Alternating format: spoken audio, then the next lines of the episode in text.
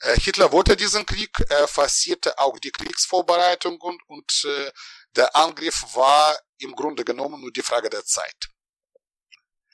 Äh, hier haben wir gerade einen äh, direkten Hinweis auf die Umsetzung des Hungerplans. Tod durch Hunger.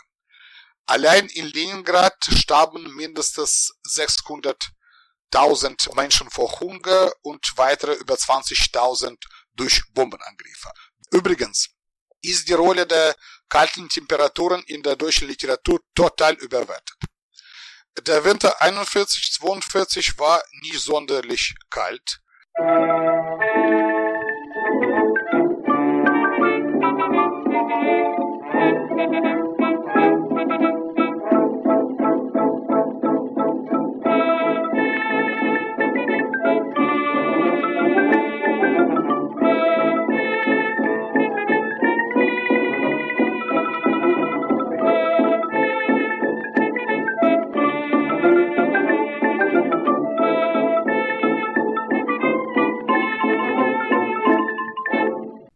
Dieser Folge von Geschichte Europas spreche ich mit Dr. Dmitri Statiewski über die Operation Barbarossa, den Überfall des nationalsozialistischen Deutschlands auf die Sowjetunion.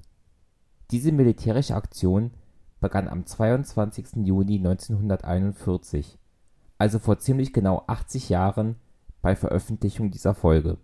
Wir besprechen hier neben der Vorgeschichte die Ereignisse und Hintergründe bis Ende des Jahres 1941. Wie ihr im Teaser schon gehört habt, ist die Audioqualität leider nicht die allerbeste, aber ich möchte euch wirklich empfehlen, diese Folge zu hören. Neben den Schilderungen zur militärischen Planung und Durchführung ist auch die Darstellung der menschlichen Schicksale ein zentraler Teil dieser Folge. Dr. Stratiewski ist gerade bei diesem Thema sehr aktiv er hat unter anderem am Deutschen Historischen Institut Moskau umfassend zum Thema der sowjetischen Kriegsgefangenen geforscht und publiziert. Er ist einer der Vorsitzenden des Osteuropa-Zentrums Berlin und auch beim Verein Kontakte (Kontakti) aktiv. Links zu den hier erwähnten Institutionen und Vereinen findet ihr in den Shownotes, ebenso wie Hinweise, wie ihr mich kontaktieren oder bei meinem Hobby, diese Podcasts zu erstellen, unterstützen könnt. Den Podcast findet ihr auf Spotify aber auch als eigenständigen RSS-Feed für Podcatcher-Apps. Die in der Folge erwähnte Weisung Nummer 21 ist auch in dem letzte Woche erschienenen Quellentrailer, historisch natürlich entsprechend eingeordnet, in Auszügen zu hören. Die Operation Barbarossa, das werdet ihr in den Ausführungen von Dr. Stratiewski hören, ist auch eine unglaubliche Ansammlung von Tragödien und forderte unzählige Opfer nicht zuletzt, weil ihre militärische Planung untrennbar mit der nationalsozialistischen Vernichtungsideologie verflochten war. Es erscheint daher nicht angemessen, viel Spaß beim Hören zu wünschen, aber ich wünsche euch interessante Erkenntnisse und neue Einsichten in dieses schwierige, aber immens wichtige Thema.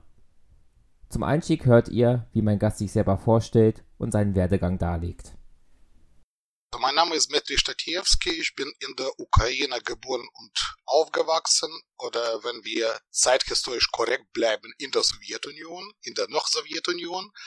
Äh, in meiner Familie bin ich meines Wissens der erste und bisher der einzige Fachhistoriker. Entscheidend für meine Berufswahl war die Zeit, in der ich aufgewachsen bin, eigentlich äh, Ende 80er, einfach 90er Jahren Äh, Perestroika unter Gorbatschow, Glasnestpolitik, zahlreiche Publikationen über die bis dahin verbogenen und verdrängten Kapitel der Geschichte des 20. Jahrhunderts und äh, die Geschichte des Zweiten Weltkrieges und die Vorkriegsgeschichte äh, gehören ohne Zweifel dazu. Ähm, gerade in dieser Zeit, äh, 1989, hat die Sowjetunion zum Beispiel die Existenz des geheimen Zusatzprotokolls als Anhang zum Hitler-Stalin-Pakt zum ersten Mal öffentlich anerkannt äh, durch Alexander Jakovlev, Stellvertreter Gorbatschows. Äh, erst in Deutschland habe ich die Möglichkeit bekommen, Geschichte und Politik äh, zu studieren an der Freien Universität Berlin und parallel zum Studium engagierte ich mich in einem gemeinnützigen Verein namens Kontakte Kontakti, also das zweite Wort eigentlich russisch mit Y geschrieben, wie in der Schreibmaschine. äh, volle Bezeichnung Verein für Kontakte zu Ländern der ehemaligen Sowjetunion. Äh, diese, in diesem Verein haben die Angehörige der 68er Generation das Sagen und das hat auch im Wesentlichen äh, meine Person geprägt. Äh, der Verein setzte sich für die Rechte von sogenannten vergessenen NS-Opfer ein, äh, Personen, die keine Entschädigung von der Bundesregierung und von der deutschen Wirtschaft erhalten haben. Äh, zu diesem Zeitpunkt waren diese Personen oder dieser Personenkreis fast unbemerkt in der deutschen Erinnerungskultur. Äh, für diese Menschen haben wir unter anderem Privatspenden gesammelt, also der ganze Verein wurde zu 100% privat getragen und dann unmittelbar an die Betroffenen in ihrem Wohnort ausgezahlt. Äh, vor allem ging es um äh, ehemalige Zwangsarbeiterinnen und Zwangsarbeiter, um sowjetische Kriegsgefangene und auch um jüdische Überlebenden in den sogenannten nicht anerkannten Ghettos. Ähm, Im Laufe der Zeit hat sich äh, nicht zuletzt dadurch mein Forschungsschwerpunkt äh, herauskristallisiert, Schicksal sowjetischer Kriegsgefangene in deutscher Hand. Äh, dazu habe ich äh, 2014 am Friedrich-Meinecke-Institut der FU Berlin promoviert. Und dieses Thema steht neben einem weiteren großen Themenkomplex Angriffskrieg Deutschlands gegen die Sowjetunion, vor allem Teilbereich äh, Beginn des Unternehmens Barbarossa und das erste Kriegsjahr im Mittelpunkt meiner Forschung. Dazu habe ich mehrere Monographien und Aufsätze äh, geschrieben. Äh, zum Teil bin ich wissenschaftlicher Mitarbeiter am Deutschen Historischen Institut Moskau in einem internationalen deutsch-russischen Regierungsprojekt sowjetische und deutsche Kriegsgefangene und Internierte. Äh, parallel dazu leite ich als erster Vorsitzender das Ostropazentrum Berlin. Das ist eine kleine Anrichtung äh, im äh, östlichen Bezirk Berlin, in Lichtenberg, die sich mit der Geschichte und Gegenwart von ehemaligen sozialistischen Staaten Europas befasst. Das heißt Osteuropa im weiten Sinne, das auch Mitteleuropa und Südeuropa umfasst. Und eben um das, was Sie eben erwähnt haben, die Operation Barbarossa, das erste Jahr des Angriffskriegs des nationalsozialistischen Deutschlands gegen die Sowjetunion, werden wir uns heute anschauen. Ich glaube, es ist trotzdem wichtig, dass wir kurz und allgemein die Vorgeschichte schildern, also ab der deutschen Kriegserklärung an Polen bis 1939 und auch, was Sie eben schon kurz erwähnt haben, den Pakt zwischen NS-Deutschland und der Sowjetunion. Ja, aber äh, wir müssen dann ein bisschen auch die Vorgeschichte unter die Lupe nehmen. Äh, Kriegsvorbereitungen Hitlers. Ähm, ja, also das ist eben die Frage, wie weit wir in die äh, Geschichte zurückblicken. Zum Beispiel, also Rolf Dieter, Rolf Dieter Müller beginnt äh, sein Buch Feind steht im Osten äh, mit der Hitlers Kriegsvorbereitungen äh, im, äh, in 30er Jahren und macht auch einen Überblick äh, über die deutsche Außenpolitik des äh, 19. Jahrhunderts und Ressentiments gegenüber der Russen als Feindbild. Aber vielleicht äh, müssen wir den Bogen nicht so weit schlagen, obwohl es auch nicht ganz unwichtig ist. Äh, aber Fakt ist, dass äh, äh, einer der Grundsteine der NS-Ideologie äh, die vorherrschende Rolle Deutschlands in der Welt wurde, also praktisch nach der Machtergreifung durch die Nazis. Äh, am 30. Januar äh, 33 im Reichstag sprach Hitler von ein oder zwei Nationen, die es überhaupt verdienen, so Zitat, in der Welt äh, zu herrschen. Und dann äh, zog er eine klare Parallele, äh, Sieg über die äh, Sowjetunion oder künftige Eroberung der östlichen Gebiete äh, hieß äh, für Hitler das Überleben äh, der Deutschen überhaupt. Dazu kommt noch seine bekannte These über das Volk ohne Raum und die Notwendigkeit der Eroberung dieses Lebensraums im Osten. Also in der Fachliteratur und in wissenschaftlichen Kreisen im Allgemeinen, äh, allgemein ist unbestritten, äh, dass der Weg zur Verwirklichung dieser Ziele unvermeidlich über den Weltkrieg äh, führte. Äh, hier kann man auch äh, Mein Kampf äh, erwähnen, zwei größte Feinde, die Hitler genannt hat, nämlich Kommunismus und Judentum, äh, die aus seiner Sicht zu Unrecht große, große Landstriche äh, kontrollieren. Und äh, daraus entstand ein komple äh, komplettes Feindbild. Das ist extrem wichtig, äh, um die Vorgeschichte zu verstehen, äh, nämlich jüdischer Bolschewismus.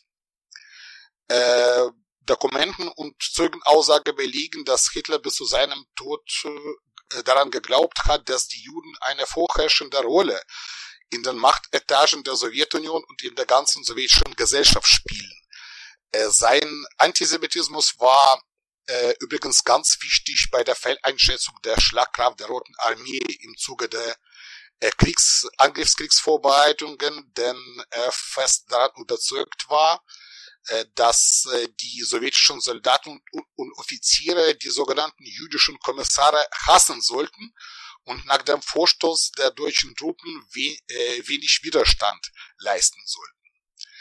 Dann kurz zum Zeitraum 36-39, da hat Hitler mehrfach den Wunsch bekräftigt, die Sowjetunion militärisch äh, nieder, äh, niederzuschlagen.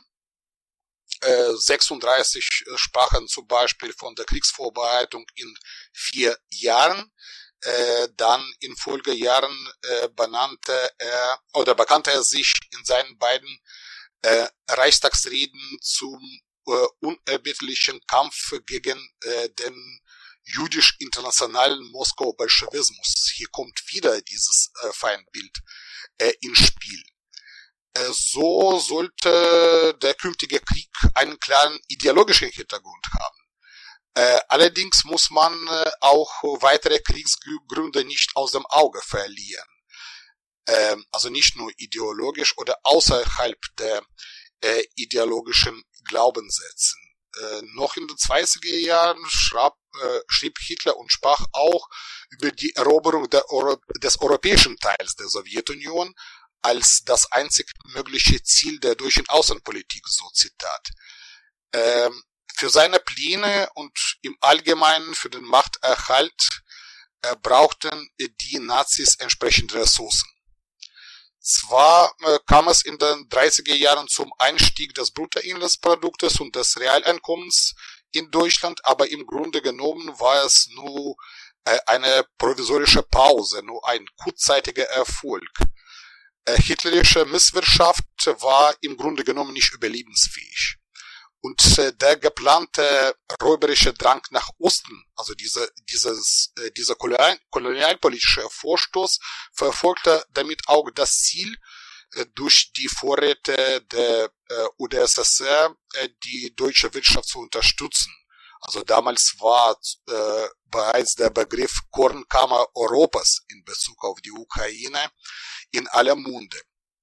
Äh, zusammenfassend zu Kriegsursachen äh, und Kriegsvorbereitungen äh, sind hier mehrere Gründe ersichtlich. Also zum ersten ideologische Kampfbereitschaft, Juden und Bolschewiki oder Bolschewisten als Verkörperung der Feinde, äh, Streben Hitlers nach geostrategischer Dominanz äh, in Europa und potenziell, wenn möglich, auch in der ganzen Welt, sowie die Eigenschaften eines altes Kolonialkrieges. Und hier können wir sogar, sogar die Parallele zu Kolonialkriegen des 19. Jahrhunderts äh, äh, zielen.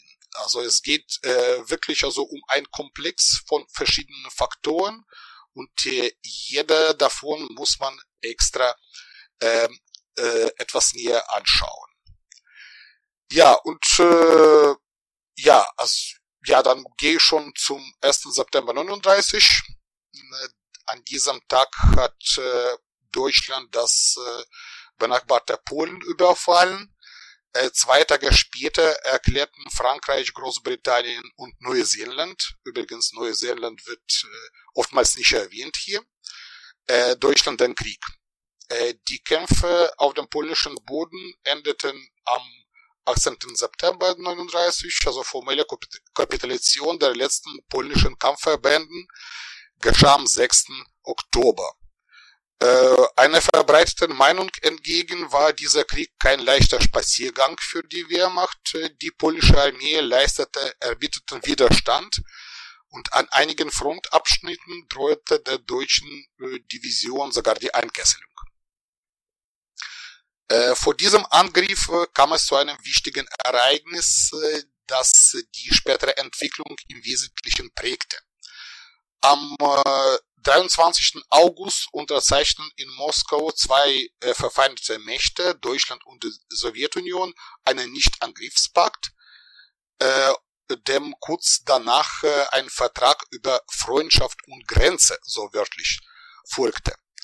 Ein solches Abkommen als sich, Nichtangriffspakt, äh, war kein Novum für die 30er Jahre. Zu diesem Zeitpunkt hat Berlin solche Vereinbarungen mit vielen Staaten Europas unterzeichnet, mit England, Frankreich, mit Polen.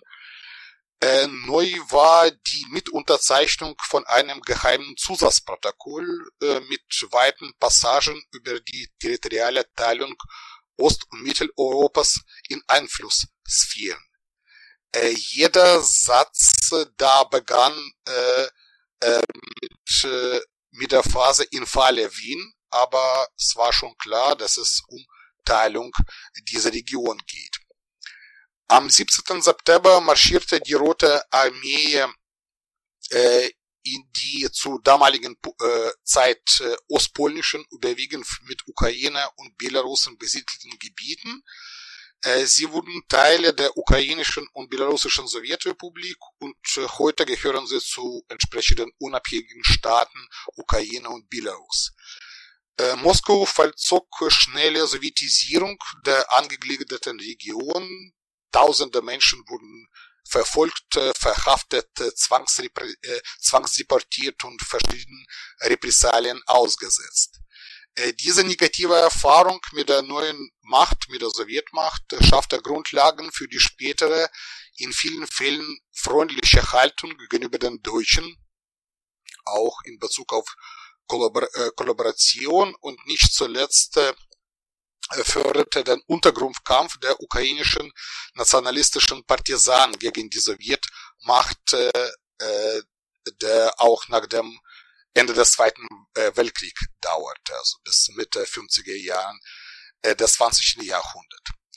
Stalin setzte seine expansionistische Politik fort, auch drei baltische Republiken, Estland, Litauen und Lettland sowie zu Rumänien gehörende Bessarabien und Bukawina äh, wurden äh, in die Sowjetunion angegliedert und dazu gehörten auch äh, finnische Gebiete, die im Laufe des äh, Winterkrieges, äh, sowjet-finnischen Krieges 39-40 erobert wurden.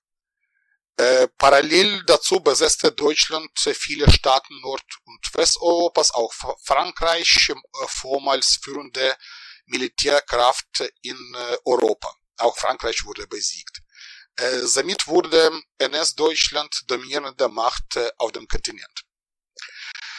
Äh, ja, zu Kriegsvorbereitungen auch, also jede Kriegsvorbereitung müssen wir auch aus militärischer Perspektive äh, unter die Lupe nehmen, äh, bereits äh, 39 äh, äh, gewann Hitler Idee, die Sowjetunion militärisch zu erobern, konkrete Konturen.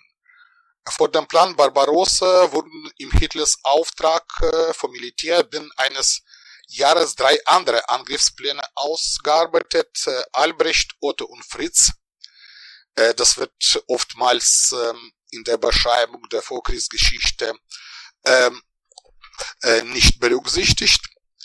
Äh, wir haben zahlreiche Belege dafür, wie zum Beispiel Notizen von Halder, Protokoll des Gesprächs Jodels äh, mit seinen Mitarbeitern, wo er auch konkrete Zeiträume nannte, Kriegsbeginn bis Mai 41, auch die Vorstellung des Kriegsplanes vor Hitler durch Bauchich, Goebbels Tagebuch und so weiter, äh, das spätestens im Sommer 1940 der Angriff auf die Sowjetunion als beschlossene Sache betrachtet wurde.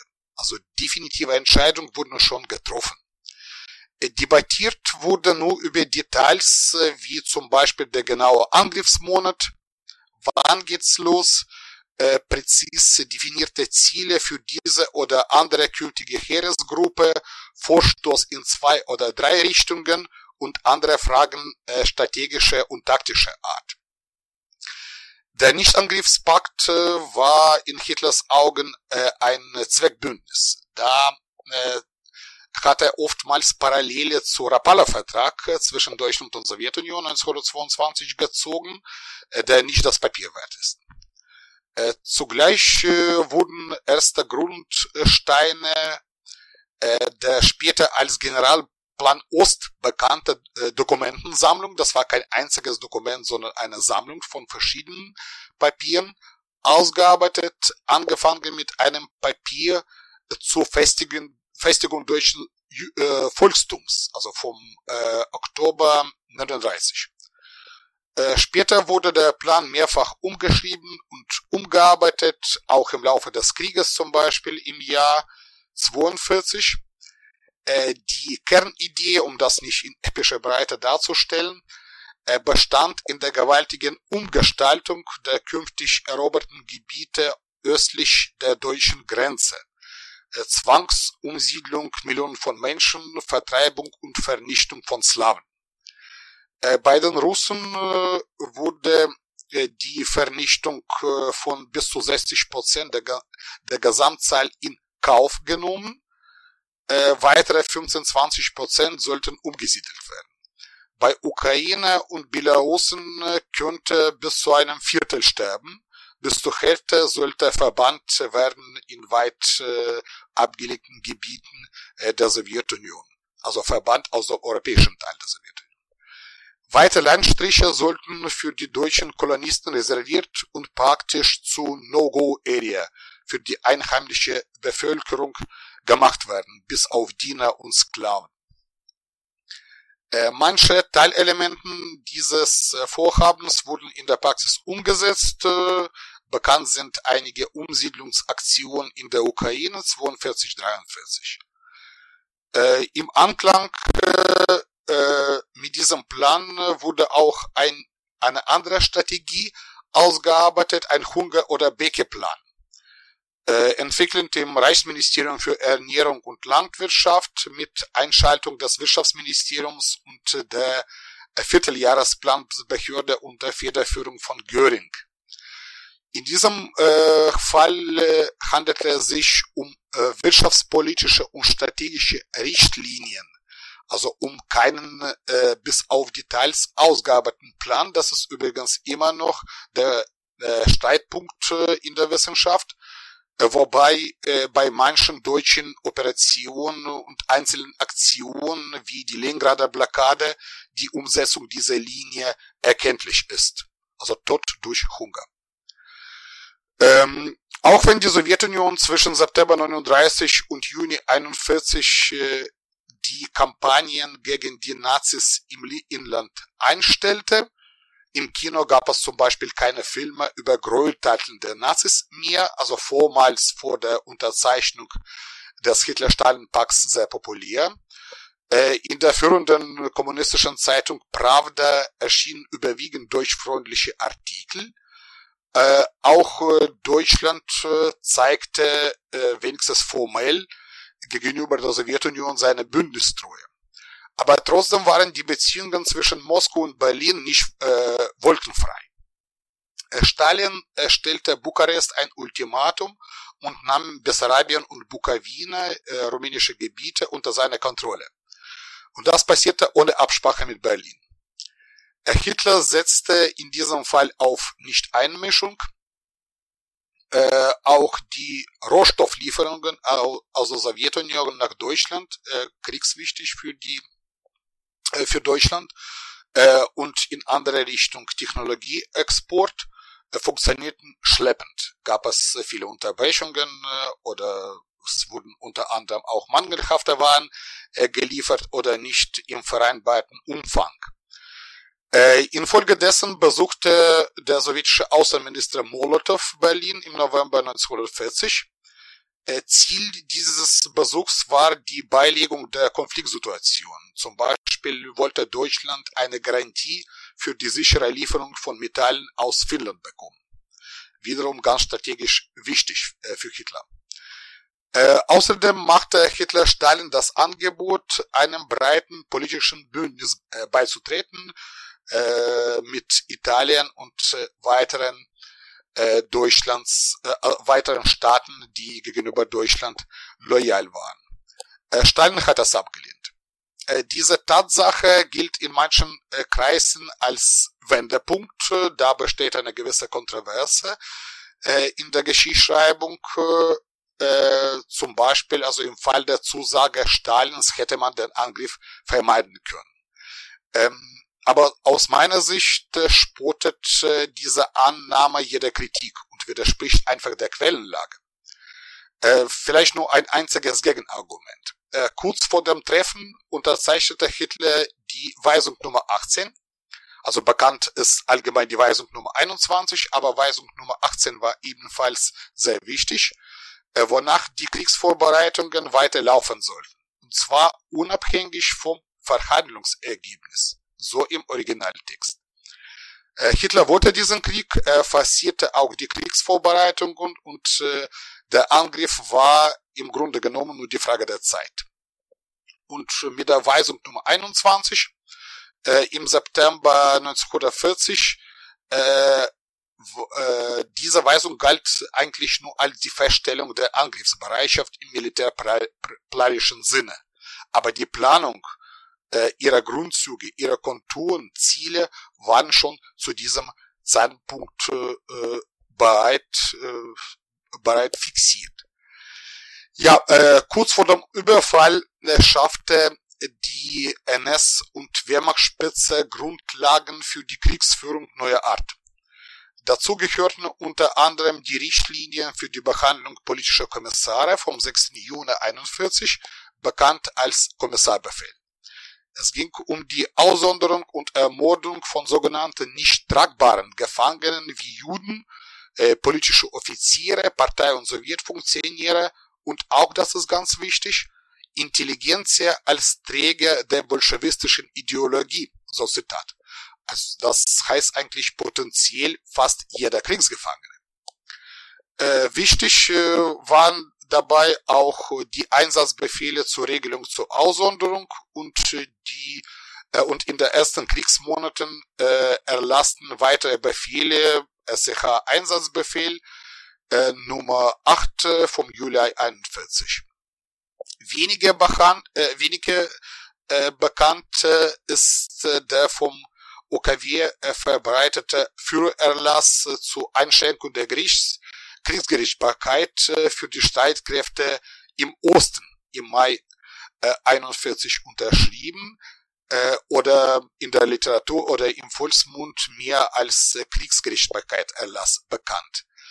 Ähm, er schrieb keinen Verfolgungszwang für die Straftaten gegen Zivilpersonen im Operationsgebiet der Wehrmacht vor. Äh, hier kann man auch Richtlinien für das Verhalten der Truppen in Russland von Juno erwähnen und weitere Befehle.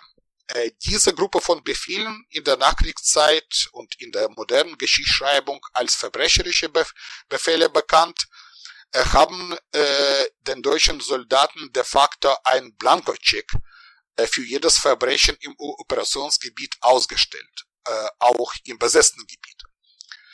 Äh, ab sofort, und das hieß wirklich, also ab dem Angriffstag, ab 22. Juni 41, war der deutsche Soldat berechtigt, eigene Justiz gegen jeden Sowjetbürger anzuwenden.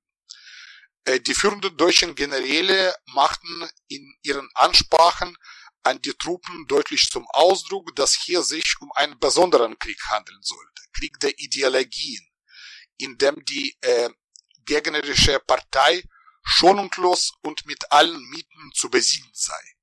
Die Abkehr von Kameradentum, mehrfach wiederholt, sollte willkommen heißen. Das heißt also, der Gegner, der im Osten stand, äh, war äh, kein, äh, kein Kriegskamerad mehr und das macht äh, einen wesentlichen Unterschied zu vergangenen Kriegen, die Deutschland im 19. oder 20. Jahrhundert geführt hat. Äh, womit hat Hitler gerechnet und wie wollte er das größte Land der Erde, die Sowjetunion, besiegen? Äh, aus unserer heutigen Pers Perspektive klingt das natürlich absurd. Ähm, aber eine wichtige Rolle äh, spielte dabei die Fehleinschätzung der Schlagkraft der Roten Armee und vor allem äh, Fehleinschätzung der Situation in der sowjetischen Gesellschaft. Zum ersten glaub, glaubte Hitler persönlich an die vorherrschende Stelle der Juden in der Sowjetunion. Er wiederholte mehrmals, äh, dass die ganze Führungsspitze bis auf Stalin und Molotow jüdisch seien, sei, dass die Schwester von, von Eisenbahnminister Lazar Kaganovich Stalins Liebhaberin seien und äh, Einfluss auf politische Entscheidungen im Lande über, äh, überschätzte auch das politische Gewicht von Kaganovich selbst und teilte weitere antisemitische äh, Gerüchte, die nicht im geringsten Sinne oder nicht in geringster Weise der Realität in der Sowjetunion entsprachen. Äh, so meinte Hitler, nach dem Vorstoß der Wehrmacht sollte es zum Widerstand der Russen gegenüber die Juden kommen, auch zu weiten Bauernwiderständen äh, des russischen Volkes, die sich, äh, das sich nicht mit der Macht der Bolschewiki identifizieren sollten. Zum Zweiten war der Informationsfluss in die Reichskanzlei äh, kurz äh, vor dem Angriff äußerst selektiv. Äh, Hitler stand unter dem Einfluss von Alfred Rosenberg und zum nahen Umfeld Rosenbergs äh, gehörten russische Emigranten und in Zarenrussland äh, geborene und teilweise auch aufgewachsene Deutsche, die seinem Chef äh, und dadurch indirekt Hitler mit völlig falschen Analysen versorgt. Es gab zum Beispiel die Annahme, dass die Sowjetgesellschaft sehr zerspalten sei. Zwangskollektivierung und Verfolgung von vielen Bevölkerungsgruppen, das ist wahr, äh, sollte dazu führen, dass die verhasste bolschewistische Macht nach dem Einmarsch der Deutschen kollabieren sollte. Soldaten hätten nach der ersten Niederlagen an, an, der Front den Befehlen nicht mehr gefolgt, Offiziere hätten gegen Kommunisten rebelliert äh, und so weiter. Auch Rosenberg äh, hat eine ganz starke antisemitische Weltanschauung vertreten. Äh, zum Dritten äh, stufte die NS-Spitze die Schlagkraft der Roten Armee sehr niedrig ein, äh, sowohl wegen der äh, oben genannten vermeidlichen Gegensätzen in der Gesellschaft als auch im Ergebnis der Repressalien in der Armeenführung, so, sogenannte Säuberung 37, 38 und anfängliche Niederlagen der Sowjetarmee im, im Krieg gegen Finnland 1939, 1940. Äh, den deutschen Geheimdiensten war bekannt, dass in der Sowjetunion äh, eine Militärreform vor kurzem gestartet hat. Äh, strategisch gab es Überlegungen, die Sowjetunion äh, vor, vor der Beendigung der Reform anzugreifen, denn gerade während des Reformprozesses die äh, Streitkraft wie wenig schlagkräftig sein. Und das entspricht eigentlich auch der Wahrheit und der Militärwissenschaft. Kriegstechnik wird ausgetauscht, äh, alte Verbände werden ausgelost, äh, die neuen äh, noch nicht endgültig gebildet, äh, alte Offiziere werden abberufen, die neuen noch nicht ernannt und so weiter. Das heißt, das ist ein Prozess. Und gerade bei diesem Prozess ist eine Armee sehr verlässlich. Äh, während äh, die neuen, äh, die ersten äh, äh, genannten Gründen sich als falsch erwiesen, äh, kollabiert hat äh, die äh, Rote Armee nicht, war der Eingriff äh, während, der, äh, während der Reform äh, für die sowjetische Seite wirklich sehr schmerzhaft und hat die sowjetische Seite überrascht. Ganz kurz eine Frage jetzt zu dem, Sie hatten eben gesagt, die, hat, also, ne, die Sowjetunion ist das, war damals das größte Land der Welt und um eine solche Armee, auch wenn man gedacht hat, dass sie schwächer ist, als, man hat sie ja trotzdem als einigermaßen stark eingeschätzt und hat eben dementsprechend eine große Anzahl von Truppen angefangen, an die ja inzwischen deutsch-sowjetische Grenze im ehemaligen Polen zu verlegen. Wie konnten solche Truppenbewegungen geheim gehalten werden, beziehungsweise wieso hat die Sowjetunion diesen Überfall nicht in der Intensität kommen sehen, wie er passiert ist? Ja, also in der Tat äh, kam es zu einer gewaltigen Truppenkonzentration äh, an der damaligen äh, äh deutsch-sowjetischen Grenze. Ja, also Polen wurde annektiert schon zu diesem Zeitpunkt. Äh, 153 Divisionen, das ist natürlich eine ganz spürbare Zahl. Ja, natürlich. Also warum hat Stalin die deutsche Truppenkonzentration und Meldungen seiner Geheimdienste äh, missachtet? Das äh, klingt aus äh, unserer heutigen Perspektive absurd. Äh, aber äh, folgende zentrale Überlegungen Stalins äh, sind im Vorfeld des Krieges bekannt. Ähm, Stalin dachte, dass äh, Hitler diese Truppenverstärkung an der Grenze als Druck Druckmittel nutzt, um weitere Zugeständnisse äh, von der Sowjetunion zu erpressen. Darüber hinaus war Stalin sicher, dass Deutschland keinen Zweifrontenkrieg zulässt. England war immer noch eine aktive Kriegspartei äh, und äh, übrigens äh, äh haben diese Meinung, äh, kein Zweifrontenkrieg, auch äh, mindestens zwei hohe deutsche Militär, nämlich Halder und Bauchich, vertreten, die allerdings seine Vorschläge äh, äh, nicht gegenüber Hitler verteidigen konnten. Also Moskau war außerdem überzeugt, dass Berlin eine weitere Koalition von verschiedenen äh, Staaten gegen Deutschland vermeiden wollte. Äh, der Angriff auf die Sowjetunion äh, ähm, äh, könnte, also damals noch könnte, also von dem Angriff, London und perspektivisch auch Washington, Moskau Verbündete machen und das passierte in Wirklichkeit. Äh, zudem äh, war Stalin darüber informiert, dass äh, Hitler der Kriegsantritt Japans für immens wichtig hält. Aus den Geheimdienstquellen wusste er, dass Tokio es sich weigert. Äh, tatsächlich äh, ist äh, Hitler nicht gelungen, Japan davon zu überzeugen und äh, Japan äh, hat sich äh, bis 45 durch sowjetischen Krieg nicht eingemischt. Ähm, endlich äh, lieferte der Geheimdienst oder mehrere Geheimdienste Stalin widersprüchliche Informationen über den möglichen Zeitraum des Überfalls. Es wurden April, Mai und Anfang Juni äh, genannt. Dazu äh, noch äh, gab es aus jeder Quelle unterschiedliche Zeiten. Äh, das hat sich jedes Mal nicht be, äh, bewahrheitet.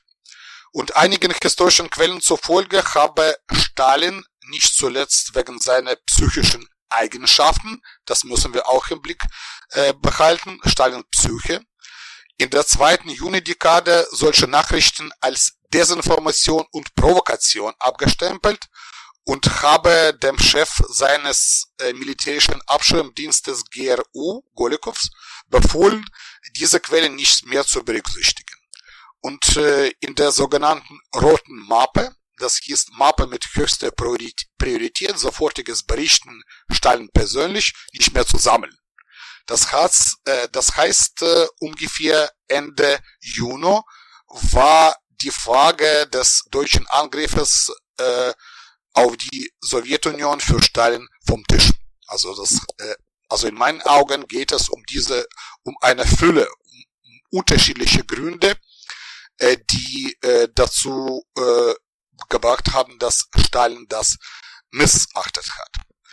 Aber in diesem Zusammenhang äh, muss man auch äh, über die These über einen vermeintlichen Präventivkrieg Deutschlands gegen die Sowjetunion sprechen. Äh, das ist ein großes separates Thema, deshalb werde ich das eher kurz erwähnen.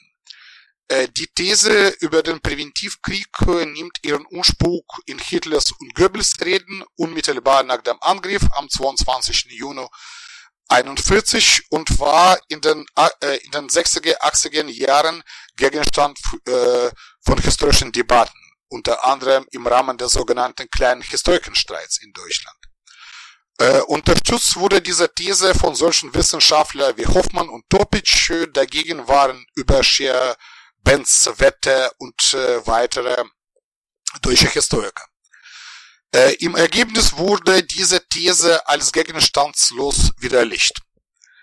Äh, ihre zweite Geburt äh, erfolgte nach dem Erscheinen äh, von Büchern Viktor Suvorovs, äh, sowjetische, also ehemalige äh, Geheimdienstoffizier, der äh, nach Westen flüchtete, nach England, äh, und da begann er auch seine publizistische Tätigkeit.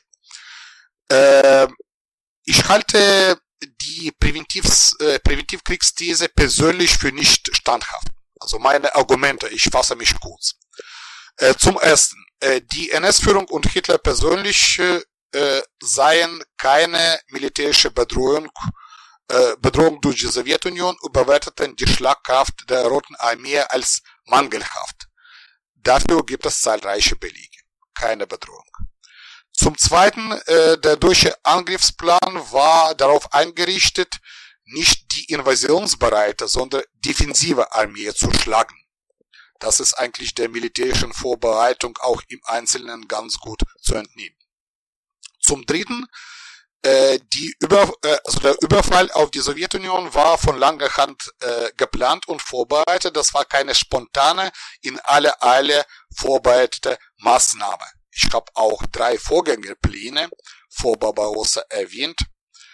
Äh, zum vierten, äh, bisher wurde kein einziges sowjetisches Dokument gefunden, äh, das auf die Existenz eines solchen Plans äh, im vorgeschrittenen Stadium hindeutet sowjetische Archive waren mindestens äh, in den 90er Jahren zu Jelzin-Zeit zugänglich und da wurde auch viel geforscht, viel recherchiert, unter anderem äh, zu diesem Themenkomplex.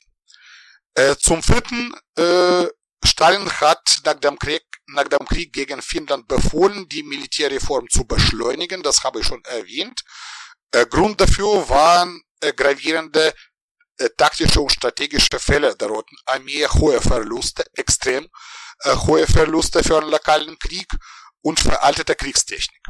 Deutsche und sowjetische Quellen und Zeitzeugenberichte äh, bestätigen den verbesserungsbedürftigen Zustand der Truppen im Juni 41. Äh, die Vollendung der Militärreform war 1942 äh, zu erwarten. Dafür gibt's auch reichlich Belege. Äh, und fünftes, äh, die Vorbereitung eines solchen Angriffskrieges wäre nicht zu verheimlichen. Alle Hinweise wären nicht zu vernichten. Tausend und zigtausend Personen wie Politiker, Militär, Eisenbahner, Kriegsärzte, Intendante, auch Arbeiter und Ingenieuren in der Militärproduktion äh, hätten wider Willen äh, der zentrale Regierung darüber erfahren müssen. Äh, wenn ich ein Gespräch äh, über die Präventivkrise, äh, Präventivkriegsthese führe, nehme ich immer ein Beispiel aus der Kriegszeit. 1944 ließ Stalin etwa 600.000 Tschetschenen und Inguschen wegen auspauschalen Kollaborationsverdacht verbannen. Die Aktion erfolgte unter strenger Geheimhaltung. Äh, obwohl diese Völker äh, sich in ganz abgelegten Gebirgeregionen der Sowjetunion niedersiedelten, äh, bedarf äh, diese äh, Vergleich, vergleichsweise kleine Operation Einsatz von circa 100.000 Soldaten und Geheimdienstler. Trotz Zensur äh, der Korrespondenz verbreitet, verbreitete sich die Information ganz schnell, wirklich rapide schnell in der ganzen Sowjetunion äh, da, äh, darüber gibt es gute Forschungen. Und die Sowjetmacht war gezwungen, äh, diese Information zu bestätigen äh, und mit dem erfundenen Kollaborationsvorwurf gegenüber Tschetschenen und Inguschen zu begründen. Äh, die Angriffsvorbereitungen äh, solchen Ausmaßes, Angriff äh, gegen Deutschland, hätten deutlich mehr Kräfte erfordern und hätte definitiv äh, gewisse Spuren hinterlassen, sowohl in russischen Zentralarchiven als auch auf lokaler Ebene, zum Beispiel in den Archiven der ehemaligen äh, Sowjetrepubliken, äh, Ukraine, kaukasische, Baltik, baltische Republiken, die momentan ganz andere Archivpolitik betreiben äh, wie die russische Föderation. Da sind alle Archive weitgehend offen. Das heißt, die These ist nicht äh, belegt und und im deutschen äh, äh, geschichtshistorischen Diskurs äh, ist sie momentan äh, marginal. Bevor wir jetzt gedanklich Richtung dem äh, 22. Juni 41 kommen, eine Frage noch vorher zu den Absprachen, die das NS-Deutschland getroffen hat mit seinen damaligen Verbündeten, was den Angriff auf die Sowjetunion anging. Kann man Finnland und Rumänien, was ja so die prinzipiellen ersten Verbündeten waren, in der Planung als mit Deutschland gleichberechtigt sehen oder war das äh, mehr so, dass diese Staaten sozusagen ähm, ja Anweisungen erhalten haben, wie sie in diesem Krieg vorzugehen haben? Ja, also formell äh, gehörten zu Angriffsarmee äh, auch 600.000 Mann aus Ungarn, Rumänien, Finnland, Slowakei und Italien. Okay, also die äh, italienischen Verbänden landeten äh, etwas später in die Ostfront im Juli 41. Äh, aber ganz gleichberechtigt waren sie auch nicht. Äh, ganz salopp gesagt, äh, durften sie ein bisschen eigenes Süppchen kochen äh, sie äh, untersteigen auch ihrem eigenen Kommando, aber die führende Rolle hat äh, Deutschland gespielt, auch äh, was die äh, Koordination anbelangt, auch was die Truppenbewegung angeht. Ja, im Grunde genommen war die Wehrmacht hier und auch äh, OKW und Kommando von allen drei Heeresgruppen die entscheidende Kraft und die treibende Kraft dieses Angriffes. Also wir können nicht von Gleichberechtigung reden, obwohl formell, also mindestens diese fünf Staaten, Ungarn, Rumänien, Finnland, Slowakei, Slowakei als Marionettenstaat und Italien zu den deutschen Verbünden von, von Anfang an gehörten, also seit Juli, seit Juni 41. Und jetzt, wenn wir allmählich Richtung des Angriffs kommen, wie war jetzt der Angriff auf die Sowjetunion geplant und konzipiert und wie fing er dann tatsächlich an? Ja, also der Grundgedanke von Barbarossa war relativ simpel und äh, fußte auf drei Pläne, äh, die ich genannt habe, Albrecht, Fritz und Otto und interessanterweise sogar teilweise auf Schliffenplan aus dem, äh, aus dem Ersten Weltkrieg. Äh, Vorstoß in drei, Richtung, äh, drei Richtungen, schnelle Einkesselung der Sowjetarmee oder Armeegruppen an der Grenze und im Hinterland, zügige Eroberung von strategisch wichtigen Industriezentren und Erreichen der Linie Astrachan-Archangelsk in acht oder zwölf äh, Wochen äh, strategisch wichtige Linie. Äh, die Stalinsmacht äh, sollte danach zerbrechen, auch Bauernaufstände aufbrechen, Reservetruppen aus asiatischen Teilen des Landes nicht rechtzeitig eintreffen. Äh, wegen Militäroperation in Jugoslawien wurde der Überfall reich, leicht verschoben und begann am 22. Juni ohne Kriegserklärung. Oder genauer gesagt wurde die Kriegserklärung der sowjetischen Seite übergeben, als die Schlacht schon begonnen hatte. Äh, Deutsche Armee 153 äh, Divisionen, auch massive Panzergruppen, unterstützt von der Luftwaffe, insgesamt über drei Millionen Soldaten und 600.000 Soldaten als, Verbü äh, als Verbündete aus äh, fünf weiteren Staaten. Äh, anfangs war der Wehrmacht gelungen, strategische Initiative völlig auszunutzen, überraschender Angriff. Eine wichtige Rolle spielte dabei die Vorstoßstrategie von Panzerverbänden. Es ist interessant anzumerken, dass solche keilförmige Vorstoßart mit großen pa Panzermassen eigentlich in der Sowjetunion zum ersten Mal entwickelt und sogar in einer Broschüre für die oberste Militärführung der Sowjetunion dargestellt wurde. Äh, die Idee fand jedoch keine Beachtung. Auch nach der äh, erfolgreichen äh, Umsetzung dieser Idee durch die Wehrmacht in Polen und Frankreich wurde sie immer noch von der sowjetischen Militärführung und von Stalin persönlich missachtet. Äh, 41 äh, gerieten die Sowjettruppen äh, in vielen Einkesselungen. Äh, einige davon äh, werde ich jetzt auch nennen, äh, Daten äh, aus der deutschen Statistik. Äh, zuerst im Raum Bialystok, Grodno und Minsk, das heißt auf dem belarussischen Boden und auf dem vormaligen ostpolnischen Gebiet. Äh, da wurden etwa 300.000 Rotarmisten gefangen genommen. Bei Umani, das ist bereits die Zentralukraine, etwa 103.000. Vitebsk, Mogilov und Gomel 450.000. Äh, Smolensk bis zu 300.000 und so weiter. Entscheidend waren auch zwei weitere Einkesselungen. Zum ersten bei Kiew im September 41 äh, etwa 660.000 Gefangene und wichtige Einkesselung, äh, Kesselschlacht bei Bryansk und Vyazma bis zu 607.000 äh, gefangen genommene Sowjetsoldaten. Einige Angaben sind heute wegen nicht sauberer Berechnung kritisch zu äh, hinterfragen, äh, vor allem aus der Kesselschlacht äh, bei Kiew. Also ich gehe wirklich nicht davon aus, dass in der Tat fast 607.000 Sowjetsoldaten da gefangen genommen wurden, weil wir die Angaben über die Personen haben, äh, die nachweislich äh, das belagerte Gebiet erfolgreich verlassen haben. Aber die Zahlen sind gewaltig, die sind sechsstellig. Und Fakt ist, äh, dass die Sowjetunion 41 eine Reihe von spürbaren Niederlagen erlitten hat.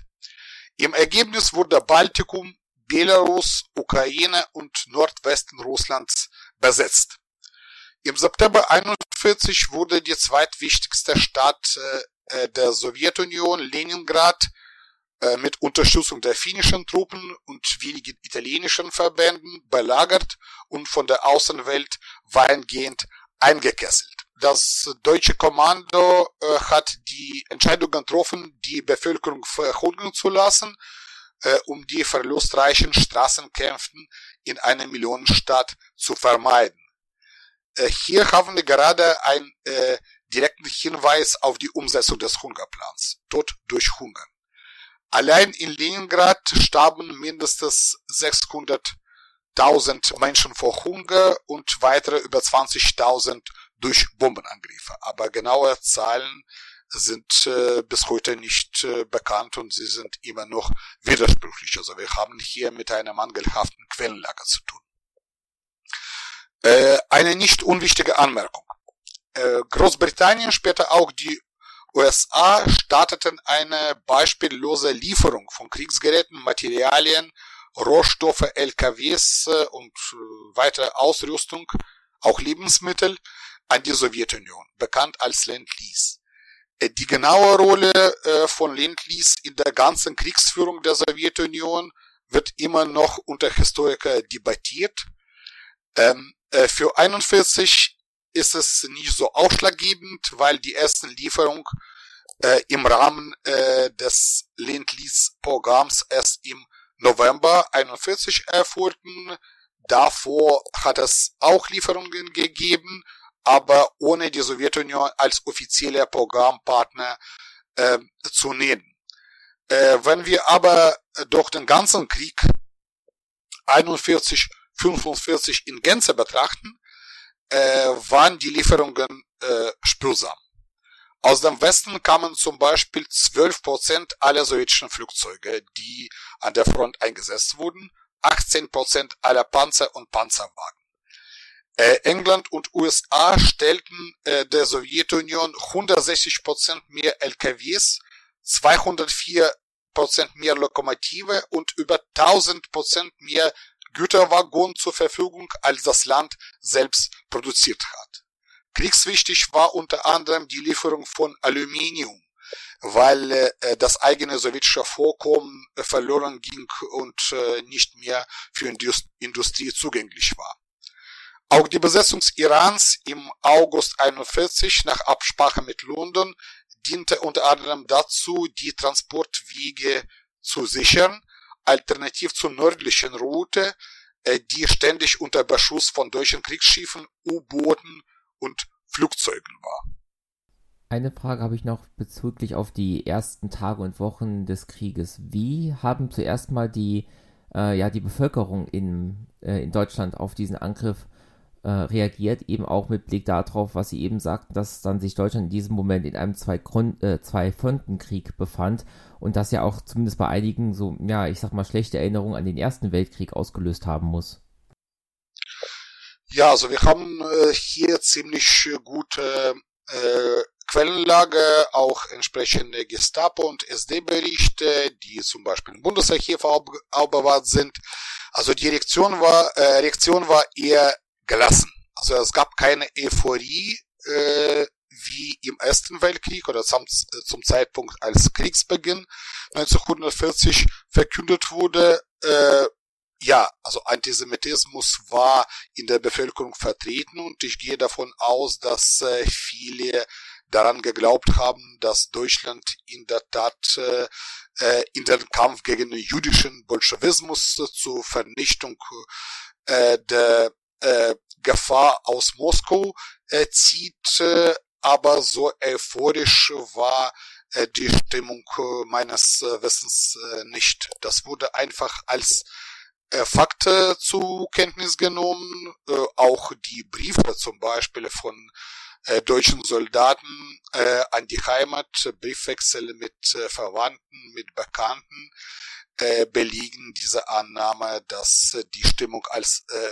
etwas anderes war als äh, im äh, Ersten Weltkrieg. Aber viele Deutsche haben der NS-Propaganda ge geglaubt. Äh, viele waren äh, mit dieser Giftspritze der NS-Propaganda äh, infiziert äh, und äh, waren bereit, äh, äh, ihren Führer in diesem Kampf zu unterstützen. Und ebenso die Reaktion auf der sowjetischen Seite, wie reagierte einerseits da die sowjetische Bevölkerung in dem Teil, der nicht relativ schnell besetzt wurde, andererseits wie reagierte die äh, Führung der Armee, wie für, reagierte die Staatsführung und Stalin? Ja, äh, ja, also die Bevölkerung war vollkommen überrascht. Also kurz äh, davor äh, gab es eine Presseerklärung äh, der Sowjetregierung äh, über die staatliche Nachrichtenagentur TASS, äh, es gäbe keinen Krieg, soll nur Gerüchte heißen, äh, die äh, die durch sowjetischen Beziehungen äh, verschlechtern sollen. Äh, und die Bevölkerung, äh, das ist aus mehreren Quellen bekannt, äh, war fest daran überzeugt, dass es nicht zu einem Krieg gegen Deutschland kommt. Den Menschen war bewusst, dass in Europa vielleicht äh, der Weltkrieg tobt aber sie haben daran geglaubt, äh, dass die Sowjetunion auf diese oder andere Weise davon verschont bleibt. Es gibt viele Berichte, es gibt auch Video- und Fotoaufnahmen über die Menschen, die in großen Mengen vor Lautsprecher auf äh, Straßen in Städten und Dörfern versammelt haben und äh, völlig schockiert, also völlig fassungslos die Erklärung von Molotow am 22. Juni gehört haben, dass Deutschland äh, ohne Kriegserklärung äh, Sowjetunion angegriffen hat und viele sowjetische Städte unter Beschuss genommen hat.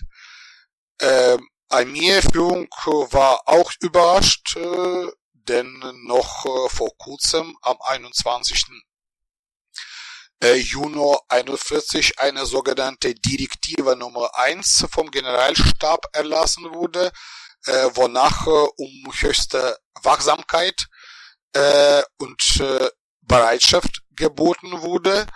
Äh, aber im Grunde genommen äh, war es auch also ein direkter äh, Be Befehl an die Truppen äh, im Falle der deutschen Provokation so hieß es äh, damals, nicht zurückzuschießen. Äh, und äh, viele Armeeangehörige haben in den ersten Kriegsminuten oder Kriegsstunden diesem inzwischen veralteten und gegenstandslosen Befehl gefolgt. Also es gibt auch mehrere Belege, dass zum Beispiel die sowjetischen Geschwader, die bereits unter äh, Bombardement genommen wurden, nicht gestartet haben? Oder gab es nur äh, Versuche, die äh, sowjetischen äh, Militärflugzeugen äh, in Sicherheit zu bringen, beziehungsweise auf anderen Flugplätzen, ohne zurückzuschießen? aber wir haben auch massiv Gegenbeispiele, als die lokalen Offiziere vor Ort mittleren Ranges äh, äh, Hauptmann, äh, Major, Oberleutnant äh, oder Oberstleutnant äh, auf eigene Faust äh, äh, und in eigener Verantwortung Entscheidungen getroffen haben, äh, zurückzuschießen äh, und äh, den deutschen Widerstand zu leisten. Also die Lage war sehr äh, ambivalent, äh, unterschiedlich äh, und äh, wir können hier von allem Flickenteppich von unterschiedlichen Entscheidungen sprechen. Also manche waren äh, ziemlich gut äh, und äh, selbst also auch angesichts des äh, des überraschenden Angriffs äh, militärisch äh, gut durchgedacht, obwohl es in aller Eile passierten. Zum Beispiel gab es äh, Befehl, äh, äh, eine Flugzeuggruppe in Belarus eine Panzerkolonne äh, in Suwalki, eine deutsche Panzerkolonne, das heißt auf dem deutschen Boden im besetzten äh, Polen anzugreifen. Ja, äh, unterschiedlich, aber äh, Schock, äh, Chaos, äh, etwa 1500 äh, sowjetische Flugzeuge, die äh, auf dem Boden vernichtet wurden. Das waren äh, schwere Verluste und natürlich auch äh, emotionell sehr äh, also die äh, sowjetischen Soldaten und Offiziere sehr stark äh, betroffen. Äh, Stalin selbst äh, wurde gegen 4.30 Uhr am 22. Juni davon informiert äh, von Zhukov als Generalstabschef äh, und äh, da darüber gibt's unterschiedliche Berichte. Also meine äh, manche Quellen behaupten, Stalin sei fassungslos, äh, äh, Stalin sollte sich zurückziehen und sich äh, äh, auf seine Dacha, also in seinem Ferienhaus verschanzen. Äh, aber das stimmt nicht ganz. Also wir haben äh, ein Originaldokument, äh, nämlich Protokoll äh, von Besuchen äh, im Dienstzimmer von Generalsekretär des ZK der bolschewistischen Partei. Das heißt, also Besuchsprotokoll äh, im Stalin-Arbeitszimmer persönlich äh, und äh, nach diesem Protokoll war äh, Stalin zwischen 22. und 25. Juni ununterbrochen in seinem äh, Dienstzimmer, in seinem Arbeitszimmer im Kreml anwesend und äh, hat auch äh, ununterbrochen da äh, Besucher empfangen aus der Parteispitze, aus dem Militär, aus der Industrie und so weiter.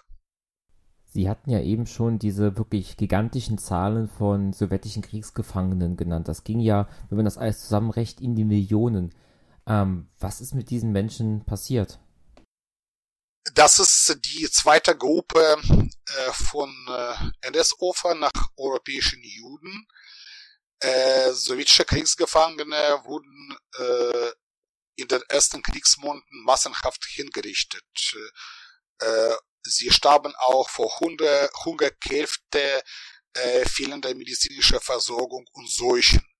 Nach dem Kommissarbefehl äh, wurden mindestens 10.000 Menschen ermordet, äh, äh, jüdischer Herkunft, äh, Parteifunktionäre und äh, auch äh, Vertreter der sowjetischen Intelligenzschicht.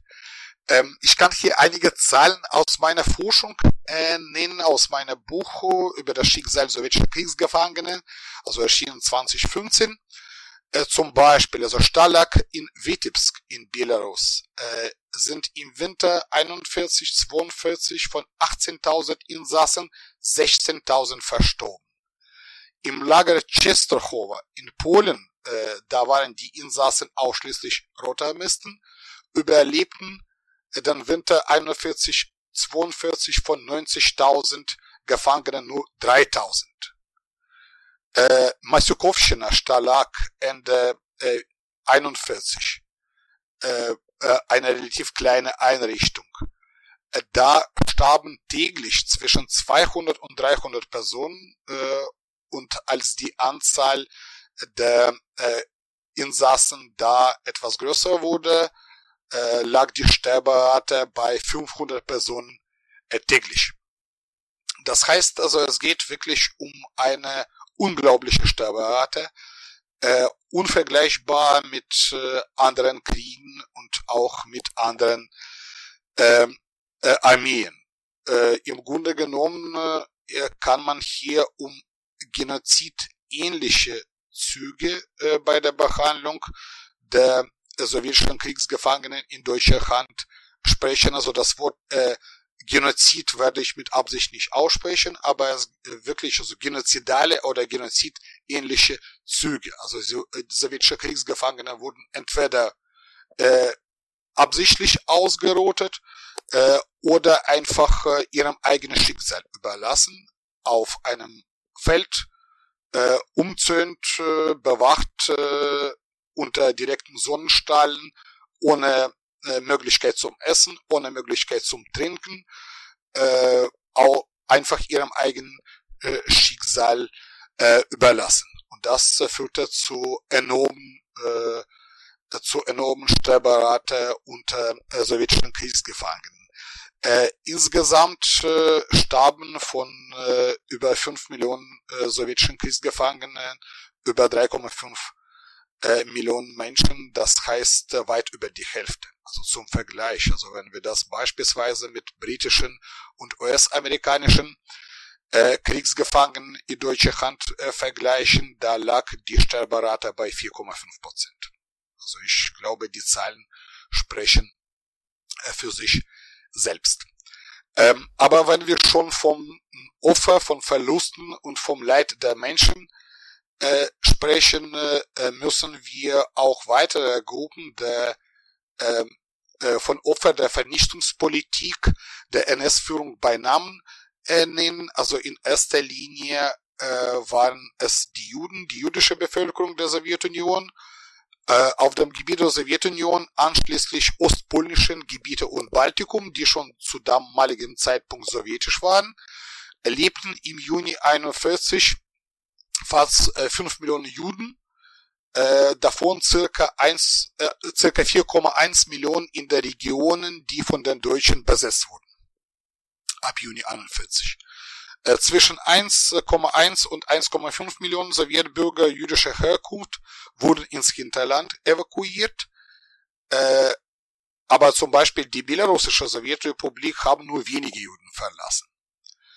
Äh, noch äh, vor dem Beschluss der Wannsee-Konferenz äh, kam es zu Einrichtung von zahlreichen Ghettos im besessenen Gebiet. Das größte Ghetto war in Lemberg oder Lviv zu ukrainisch.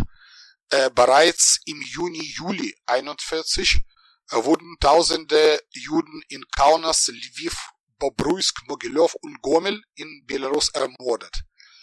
Die Zahlen gerade für Belarus äh, bis Ende 41 wurden zwölf von 23 Ghettos in Belarus oder äh, im besessenen Teil Russlands voll, äh, vollständig vernichtet. Das heißt über die Hälfte. Äh, Ende 41 äh, äh, wurde fast die gesamte jüdische Bevölkerung auf der Krim ausgerottet. Äh, laut einem Bericht der Ermittlungskommission aus der Nachkriegszeit haben in ganz Estland nur zwölf Juden überlebt. Äh, bekannt in der Geschichte als Ort des Schreckens ist die Schlucht Babi Yar oder zu ukrainisch Babin Yar bei Kiew, äh, dort wurden über 100.000 Juden und zahlreiche sowjetische Kriegsgefangene erschossen. Nur 29 Menschen äh, haben dieses Massaker überlebt. Weniger bekannt sind äh, weitere Orte des Schreckens in der Ukraine, zum Beispiel Drobitsky-Schlucht bei Kharkov. Dort wurden mindestens 30.000 Menschen ermordet. Juden, Kriegsgefangene, Rote Armisten und kranke Menschen. Äh, Im Bezirk Domanowka bei Nikolaev äh, wurden bis zu 150.000 Menschen erschossen, äh, überwiegend Juden aus den vormals jüdischen Siedlungen im Süden der Ukraine von sogenannten Städten, äh, die noch in der früheren Sowjetzeit dort ganz verbreitet war. Ähm, eine dritte Gruppe von Opfern äh, müssen wir auch beim Namen nennen. Das waren Roma. Äh, man spricht äh, öfters von Sinti und Roma, aber Sinti waren 41 im Gebiet der Sowjetunion überhaupt nicht vertreten. Also deshalb spreche ich vom Roma-Volk. Äh, eine systematische Verfolgung von Roma begann im besetzten Gebiet der Sowjetunion im Herbst 41. Eingesetzt wurden die Einsatztruppen, unter anderem die Einsatzgruppe D unter Ollendorf, äh, die im Dezember 41 äh, viele Roma-Familien auf der Krim ermordet hat. Äh, weitere große Vernichtungsorte befanden sich in der Westukraine sowie äh, bei Pskov, Leningrad und Smolensk. Alle drei Städte liegen in Russland. Äh, der Forschungsstand bleibt hier lückenhaft und immer noch verbesserungsbedürftig. Einige Forscher gehen davon aus, dass im besetzten Gebiet der Sowjetunion zwischen 41 und 44, also bis zum Ende der Besatzung, über 30.000 Roma getötet wurde. Äh, die vierte Gruppe, äh, behinderte Menschen, vor allem geistig kranke. Auch diese Menschen waren Ziel der NS-Vernichtungsaktion, nicht nur auf dem deutschen Boden, äh, T4, sondern auch im besetzten Gebiet. Äh, darüber wissen wir bis heute recht wenig. Also die Forschung über die Ausrottung, über die Tötung äh, von behinderten Menschen äh, im besetzten Gebiet der Sowjetunion begann eigentlich nur in den 2000, 2000 Jahren. Äh, wissenschaftlich belegt sind mehrere Verbrechen wie die Ermordung von geistig Behinderten im ukrainischen Kharkiv und in Jeisk im Süden Russlands. Nach Jeisk einer, kleinen, äh, einer Kleinstadt wurden etwa 300 minderjährige Waisen aus dem bereits umkämpften Simferopol äh, äh, umgesiedelt, evakuiert und da äh, in einer Schule provisorisch untergebracht.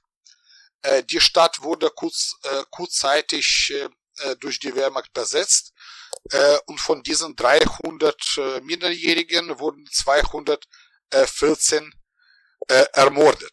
Äh, verantwortlich dafür war das Sonderkommando 10a äh, der Einsatzgruppe D, auch die örtliche Gestapo-Leitung und, das ist sehr wichtig, äh, der Stadtkommandant äh, von der Wehrmacht. Das heißt, auch in diesem Fall, nicht nur äh, bei, äh, bei Holocaust äh, oder bei Massentötung von sowjetischen Kriegsgefangenen, waren auch die Wehrmachtsangehörige äh, die Täter und das äh, entkräftet jede alte These über die saubere Wehrmacht. Äh, und die fünfte Gruppe, äh, slawische Zivilbevölkerung ohne gesundheitliche Beeinträchtigung. Ähm, die Sowjetführung operierte in der Nachkriegszeit mit ideologischen Klischees, wie zum Beispiel heldenhafter Kampf aller Sowjetbürger gegen die deutsche Invasion und Besatzer. In Wirklichkeit war die Lage nicht so eindeutig äh, und im Wesentlichen ambivalent. In der Sowjetunion wurden in den ersten Kriegsmonaten äh, eine gigantische Evakuierungsaktion äh, durchgeführt oder mehrere Evakuierungsaktionen. Millionen von Menschen und tausende Betriebe wurden äh, in die asiatische Teile der Sowjetunion gebracht, äh, Richtung Uralgebirge, Sibirien und Zentralasien. Äh, trotzdem sind weitere Millionen im besessenen Gebiet geblieben. Äh, die Wehrmacht äh, hat etwa 9% der Gesamtfläche der Sowjetunion äh, besetzt. Äh, das klingt nicht, äh, nicht so gewaltig ähm, in der Größenordnung, aber auf diesem Gebiet lebten kurz vor dem Krieg etwa 85 Millionen Menschen. Das heißt die Hälfte der Gesamtbevölkerung der Sowjetunion. Unterschiedlichen Einschätzungen zufolge haben circa 60 Prozent äh, äh, haben circa 60 Millionen Menschen eine Besatzungserfahrung gehabt. Äh, während äh, einige Menschen im Baltikum oder im äh, westlichen Teil der Ukraine und Belarus, also vormals polnisch, äh, teilweise die Wehrmacht als Befreier oder zumindest als kleineres Übel begrüßt haben, äh, musste die Bevölkerung im slawischen Kernbereich äh, der Sowjetunion, das heißt auf dem Gebiet der Kernsowjetunion vor äh, 39 ihr Leben unter Besatzungsmacht neu organisieren, neu definieren und gezwungenermaßen äh, eigene Überlebensstrategie im Einzelnen aussuchen. Äh, dazu gehörten in einigen Fällen auch aktive und äh, passive Kollaborationsaktivitäten, äh, stille Ausübung des Berufs äh, oder andere Formen. Äh, gegen Ende 41 kam es auch zum Anstieg des Widerstandes gegen die Besatzungsmacht und der Partisanaktivitäten, aber im ersten Halbjahr, also ungefähr bis Herbst 41, war dieser Widerstand relativ schwach ausgeprägt. Zivilisten wurden auch Opfer von Zwangsarbeit, Erniedrigung, Hunger, Geiselnahmen, äh, 42, 43 auch zunehmend von gezielten Vernichtungsaktionen und Politik der verbannten Erde, äh, teilweise als Rache und äh, Abschreckungsakten, äh, teilweise zwecks Bekämpfung von Partisanen, Zielsverhinderung des Lebensmittelnachschubs für Untergrundskämpfer. Das war praktisch so bestialische, äh, brutale äh, Strategie der Wehrmacht vor Ort. Äh, diesem Verbrechen fielen Millionen Zivilisten zum Opfer. Sie hatten ja eben auch gesagt, die Planung der Deutschen war gewesen, ähm, bis weit hinter Moskau vorzustoßen innerhalb von wenigen Wochen bis Monaten. Sie hatten diese Linie genannt, die erreicht werden wollte. Und in den ersten Tagen sah das ja auch aus, als ob die deutsche Armee fast unaufhaltbar war. Wie ging es dann im Kriegsverlauf weiter, vor allem mit Blick darauf, dass eben die ja, Front immer länger wurde und auch die Versorgungswege immer weiter wurden? Ja, das ist äh, auch äh, der Streitpunkt äh, in der äh, Geschichtsforschung, wann endete das Unternehmen Barbarossa im Sinne eines blitzschnellen Angriffskrieges, beziehungsweise wann passierte der Übergang zu einem Dauernkrieg. Äh, manche Forscher sehen das bereits in den Kampagnen im Oktober 41 äh, oder äh, können zumindest die Züge eines anderen Krieges äh, erkennen und sprechen vom Scheitern von Barbarossa noch äh, vor der Schlacht um Moskau. Ähm, aber der letzte Wendepunkt war ohne Zweifel November, Dezember 41. Scheitern des Plans, Moskau schnell zu erobern und dann infolgedessen Beginn der Gegenoffensive der Sowjettruppen. Also anfangs entwickelte der Vorstoß der Wehrmacht Richtung Moskau ziemlich schnell und auch erfolgreich, äh, nicht zuletzt im Hinblick auf Erfolge im Norden Russlands und in der Ukraine, äh, die der Roten Armee viele Soldatenleben kosteten. Also ich habe auch große Kessenschlachten, äh, Kiew, äh, Bryansk, Vyazma und andere Smolensk genannt. Äh, nach Eroberung von Kaluga und äh, Erreichen der sowjetischen Schutzlinie von Majaisk Mitte Oktober 41 war der Weg nach Moskau praktisch frei. Äh, in der Hauptstadt brach die Panik in der Bevölkerung auf. Die Regierung wurde nach Kuibyschew, heute ist es Samara, an der Wolga evakuiert. Dorthin wurde auch Lenins Grab äh, und besonders wertvolle Schätze aus den Kreml-Museen gebracht. Äh, in Moskau blieb nur Stalin persönlich und auch sein nahes Umfeld. Wenn man heute mit dem Auto vom Flughafen Sheremetyevo in die City fährt, merkt man äh, am Straßenrand, äh, da gibt es eine Schnellstraße, ein gewaltiges Denkmal aus Panzersperren. Damit wurde die letzte Stelle markiert, wo die deutschen Truppen im Herbst, äh, äh, die die deutschen Truppen im Herbst 41 erreicht hatten. Heute gehört dieses Gebiet zu Moskau. Äh, das ist äh, nicht äh, City, aber äh, gehört schon zur Stadt. Im Endeffekt äh, wurde jedoch der Angriff äh, abgewehrt und die Hauptstadt gerettet. Äh, die Gründe, äh, sie sind vielfältig. Äh, zum ersten leistete die Bevölkerung immens anstrengte Schatzarbeit und baute äh, binnen kurzer Zeit neue Verteidigungseinlagen. Viele Menschen wurden äh, rekrutiert, einige haben sich freiwillig gemeldet, andere unter Zwang, aber trotzdem äh, kam es zu einem großen Arbeitseinsatz.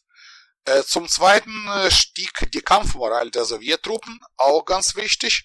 Äh, der verbreitete Spruch dieser Zeit lautete, kein Rückzug ist mehr möglich. Hinter uns ist Moskau. Zum Dritten ist der Sowjetführung gelungen, neue, gut gemusterte, gut vorbereitete und gut äh, aus, äh, angekleidete äh, Division aus dem Fernosten bis nach Moskau zu äh, transportieren.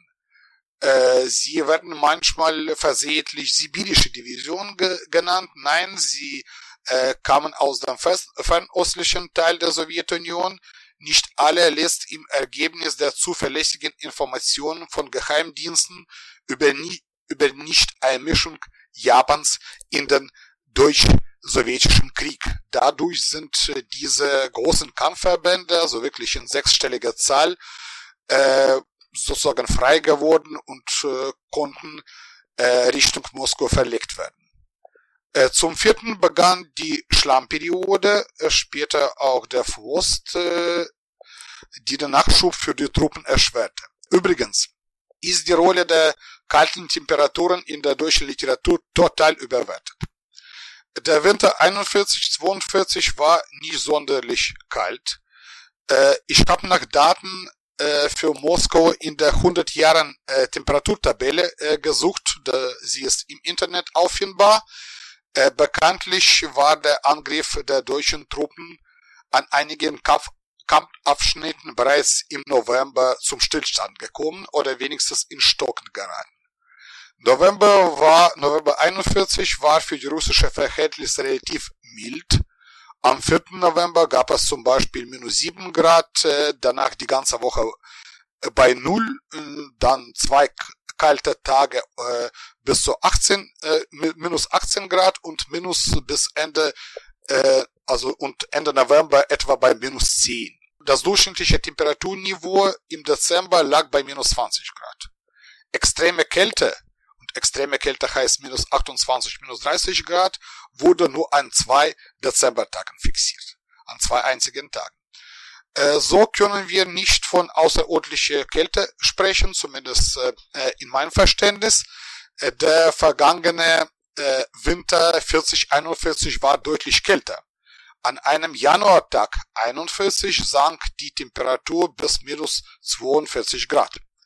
Das heißt, dass der Kriegswinter äh, 41 eigentlich äh, wärmer als die vergangene Periode war und die He Heeresführung sollte sich äh, darauf äh, vorbereitet sein. Also keine Überraschung äh, russischer Kälte, sondern eher für russische Verhältnisse milde Temperaturen.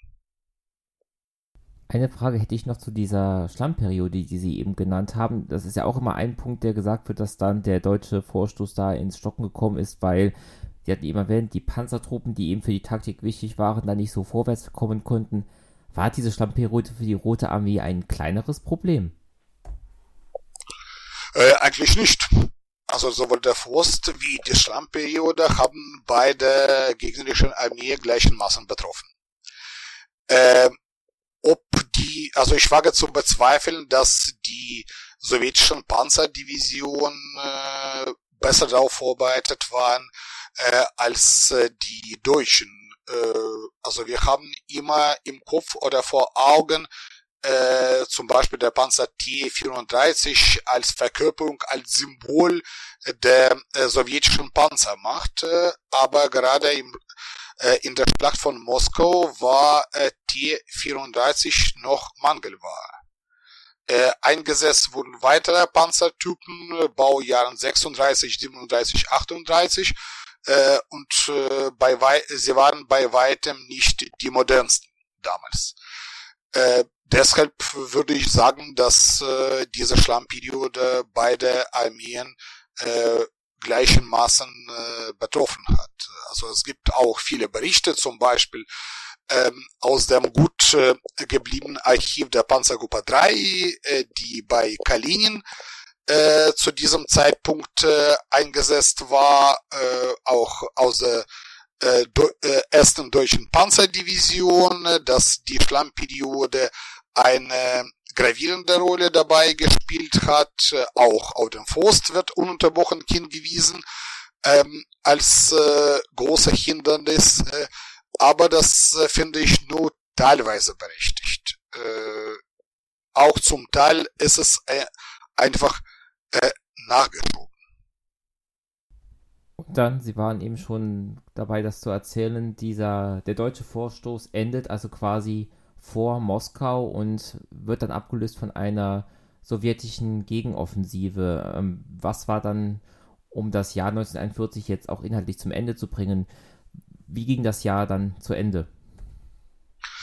Ja, äh, also nach der ersten und äh, äh zweiten äh, deutschen Angriffsphase äh, im Vorfeld äh, äh, ja äh, kam es, also sind die deutschen Truppen eindeutig äh, in Stocken geraten und dann äh, begann äh, im November, Ende November vom Marschall Schaposchnikow äh, konzipierte eine äh, große äh, Gegenoffensive bei Kalin und auch an der sogenannten sowjetischen Westfront äh, und äh, der äh, Roten Armee ist äh, ihm äh, da gelungen, auch äh, die äh, deutschen äh, Truppen äh, zurück zu, äh, zurückzuschlagen. Am 7. November äh, wurde die äh, sowjetische Bevölkerung äh, zum ersten Mal äh, über den äh, Sieg über die deutsch-faschistischen Truppen, wie es damals hieß, äh, informiert. Äh, ja, dann äh, im Laufe Dezember 41 und äh, auch im Januar äh, 42 äh, äh, verlief die äh, sowjetische Gegenoffensive äh, erfolgreich. Ja, also Moskau wurde gerettet. Äh, aber wenn wir äh, diese Offensive auch äh, strategisch oder etwas mittelfristig und auch langfristig äh, betrachten, äh, hat dieser Erfolg äh, der äh, Sowjetarmee einen gewissen Bärendienst erwiesen. Äh, wie Stalin äh, damals äh, sagte, im Nachhinein äh, Ende 42 äh, äh, bereits äh, als äh, Stalingrad-Schlacht äh, tobte, äh, sprach er äh, von einem Kuppschwindelerfolg.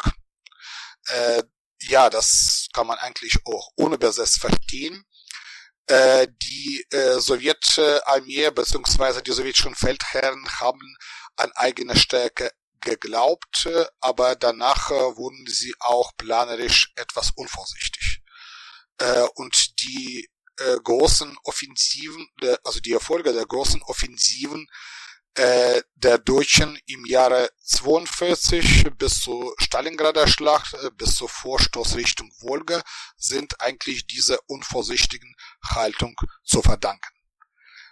aber Hauptstadt wurde gerettet. Äh, Hauptstadt war auch äh, Verkehrsknotenpunkt, äh, das äh, Eisenbahnknotenpunkt der Sowjetunion. Das war ein riesiges Symbol der Sowjetmacht und des ganzen Landes. Äh, das bestätigte äh, die Überlebensfähigkeit und Kampfbereitschaft der Sowjetunion. Natürlich war äh, das Ziel äh, absolut primär, äh, Moskau zu retten. Äh, dann äh, äh, zum äh, Fazit. 41 und Angriffskrieg als sich.